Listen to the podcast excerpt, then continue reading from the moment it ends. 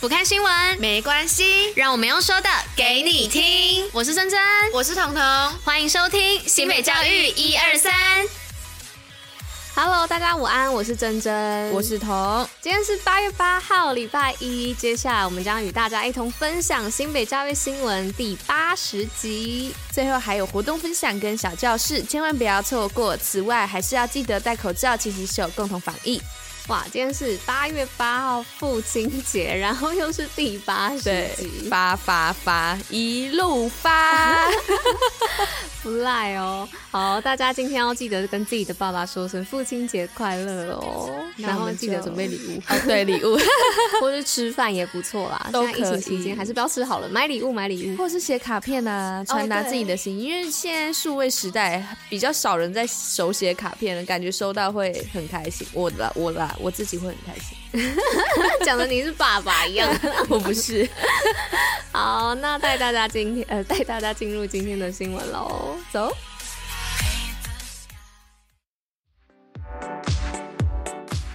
好，那今天第一则的新闻呢，是说到新北打造科技教育殿堂，三座科技中心联合揭牌。那为了培养学生动手做、思考创新以及自造的能力，那这边的自造应该是说自我创造的能力。那新北市政府呢，于五号在樟树国际时中举办樟树、江翠及清贤科技中心的联合揭牌仪式，共同打造新北科技教育殿堂，共筑孩子的大未来。好，那再来第二则是有关于学辅有成，新北教育部绩优评选获奖数全国第一，是教育部学习辅助绩优人员名单中，新北市共有九队获奖，包含三多国中、永平国小跟文林国小获得领航团队奖，还有重庆国中、三多国中以及双城国小的三位老师夺得夺生办学奖，以及重庆国中、修德国小还有十分国小的学生勇夺学习潜力奖，获奖数是全国第一，也让我们共同为得奖的学校教师同学一起喝彩。彤彤可以住喽，同学。好，那下一则新闻的部分呢，是说到新北夏日音乐嘉年华时效顶尖管乐秀。那新北市管乐秀呢，于五号、六号傍晚在市民广场开演，由重庆国中等十校在全国学生音乐比赛中皆有杰出表现的管乐团接力演出，带来五十首风格多变的乐曲，让新北市民在炎炎夏日的午后享受美好时光。好，再来第四则是有关于流金石上夜。侯友谊点亮十三层遗址，是新北市为了打造越在地越国际的理念，在六号于新北市瑞芳区水湳洞海岸举办流金石上夜，并邀请到国际时尚设计师潘怡良携手悠人神鼓，在十三层遗址演绎水晶酒的金铜矿业文化，让民众共同看见山城过往的淘金盛景。好，提醒大家一下哦，是水湳洞，不是水南洞哦。平常大家都讲水南洞。三声难呢，俺难，对，三声难，然后是淘金，不是淘金哦，对，是特熬淘二声淘，在干嘛？好，下一则新闻的部分呢，是说到淡水国中暑期专班特教生化身大主厨，是新北市淡水国中啊，除了在暑假期间开设暑期学艺课程以及资优班营队外，更向新北市教育局申请经费开设暑期特教专班。是照顾特殊生的理念。那校长王杰文表示呢，期望透过丰富的课程，让每位学生都能在多元学习中适性发展。好，那再来第六则是新庄国小废弃再利用，学以致用。提醒一下，这边的椅是椅子的椅哦，大家听就知道为什么了。那这个是新北市新庄国小透过新北市教育局的补助，进行校舍新月楼窗户以及遮阳板的整修。而校方为了保存由快木制作窗框的校史意义，以及落实环境有序再利用的精神，将快木制作成创校一百二十五周年的纪念桌椅，并提供仿做木材包给应届毕毕业生 DIY 制作毕业纪念椅，同时寄予学生学以致用的毕业祝福与意涵哦。哎，这个毕业礼物很特别。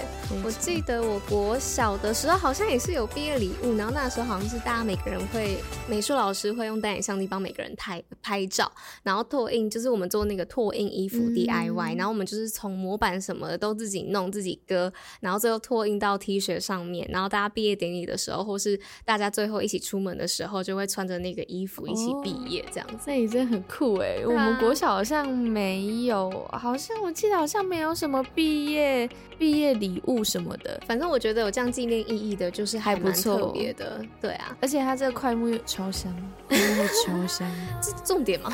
对啊，重点 很香哎！我我很喜欢闻快木的味道，木质调的香味。对，所以你的香水都买木质调喽？对啊，麝麝香，原来是这样。好，那最后一则新闻的部分呢，是新北儿艺节线上节目游戏玩到十四号。那新北市儿童艺术节的主场活动啊，在七号由纸风车剧团作为闭幕压轴演出，但新版一郎的妖怪电影院还有线上节目以及游戏将持续到十四号为止哦，让小朋友可以持续快乐过暑假。那大家还是可以过去玩哦，还不错哎。好，那接下来呢，就要带入活动的部分喽，Go！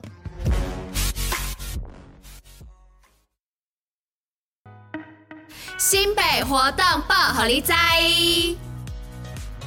好，那今天活动的部分呢，是说到新北乐龄中心三百二十四门课程开始线上报名。那新北市三十一所乐龄中心呢，推出总共三百二十四门的秋季班课程，包含健康运动、文创艺能、电脑资讯、在地文化、旅游休闲等等的课程。报名时间呢，从今天上午九点到十二号的中午十二点，上新北市数位乐学网即可报名哦。欢迎有兴趣的五十五岁以上的民众一起快乐学习，哇！这样真的又是活到老学到老。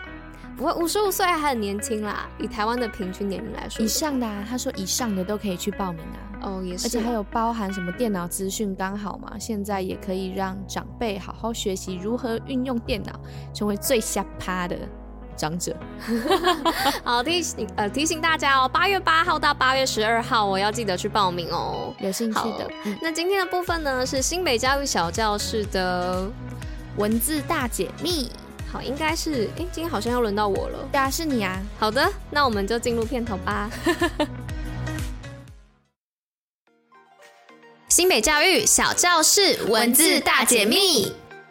好，听众朋友，大家午安呢、我是珍珍。那上个礼拜呢，农历七月七号我们讲七夕，那今天八月八号八八节，所以一定就知道我们今天要来讲的是父亲的父这个字喽。那首先呢、父这个字，不管是在甲骨文啊、经文还是篆文中，都表示手拿着师傅。